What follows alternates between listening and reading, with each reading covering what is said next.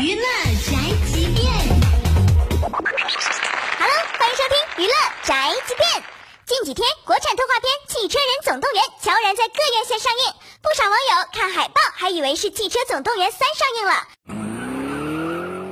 只是在拿钱看过电影后，才发现这根本就是一个国产动画片导演没有节操的抄袭。先不说海报与《汽车总动员》一致，主角造型、场景设置也是神相似，且宣传方还十分有心机的用盾牌挡住了《汽车人总动员》中的人字。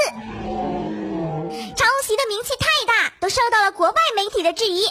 要说片方当观众都瞎，这事儿就已经够过分，这丢人都丢到国外去了。小编真是没话说了，只能为我国国产动画电影片捏把汗。再这样下去，我们不就真成了我们不生产动画电影，只是国外动画电影的搬运工了以上内容由大嘴播报，观点与本台无关哦。搜索 FM 一零七二，关注电台订阅号，好音乐、好资讯，微信在线收听吧。